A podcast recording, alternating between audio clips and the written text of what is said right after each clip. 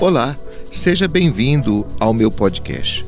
Eu sou o Padre Geraldo Gabriel, tenho um canal de vídeo e um blog. Para conhecer mais o meu trabalho, acesse GG Padre. Muito obrigado. Eu gosto muito de ler e de escrever, mas tem dia que pinta uma falta de assunto. É sobre isso que falaremos hoje. Assuntos sobre os quais escrever não nos faltam. Mas por que eles somem de repente? Qual nuvem escondem os assuntos apropriados às crônicas? Não sei. Não sou eu quem os encontra, eles se encontram comigo. Chegam sem pedir licença e vão se ocupando da cabeça da gente. Daí para o texto é um pulo Hoje, por exemplo, amanheci sem assuntos. Logo cedo, peguei no batente, esperando encontrar na rotina um assunto desprevenido para que eu me apossasse dele. Levantei-me mais tarde que de costume, tomei banho, fiz a barba, limpei banheiro, garagem, escada, nada de encontrar o tal do assunto. Parece que ele levantou-se mais tarde do que eu vida que segue.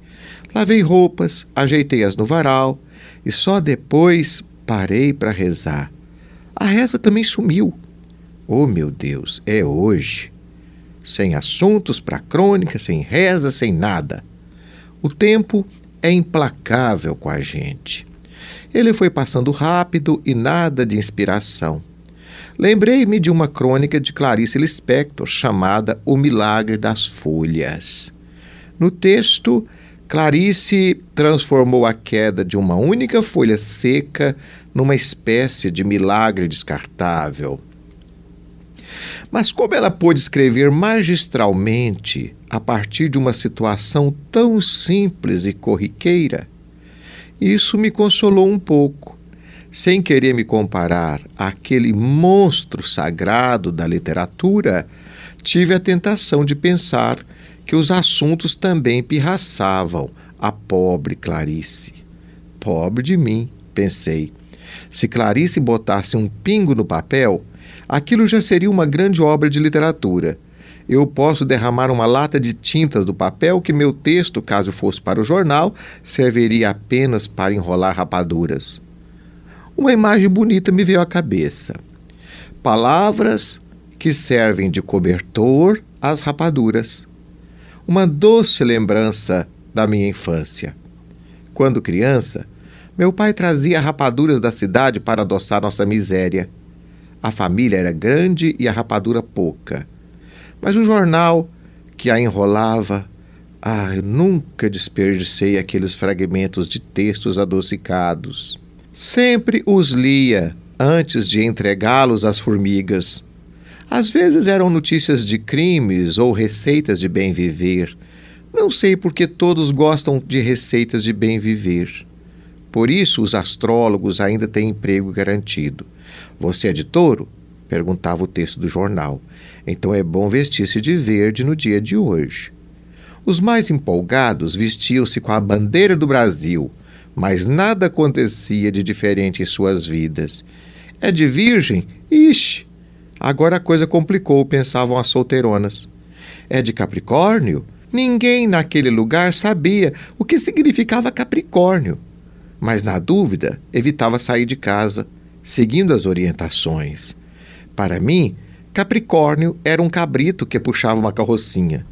E eu nunca soube o que poderia haver em comum entre eu e aquele cabritinho cuja foto no jornal estava borrada de rapadura.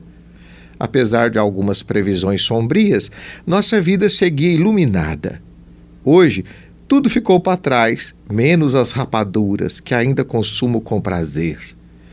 Minha falta de assunto atual levou-me ao encontro de outro grande escritor que confessou também padecer dessa doença, Fernando Sabino, imagine em seu texto, A Última Crônica, chegou a confessar: Não sou poeta e estou sem assunto. Lanço então um último olhar fora de mim, onde vivem os assuntos que merecem uma crônica.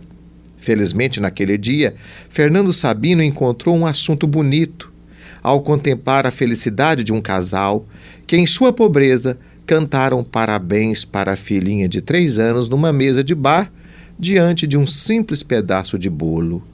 Como se pode ver, nesse quesito, hoje eu não estou só. Na companhia de Clarice e Fernando Sabino, o que mais eu poderia querer da vida? O assunto continua sumido. Mas agora eu não estou só. Converso com Clarice e Fernando. Com alegria digo-lhes que temos pelo menos uma coisa em comum de vez em quando: a nossa falta de assunto. Que ambos lá do céu me perdoem por me colocar ao lado deles aqui na terra. Amém. Você gostou dessa história? Quer saber mais? Acesse ao nosso blog e ao nosso canal de vídeo. Um grande abraço para você.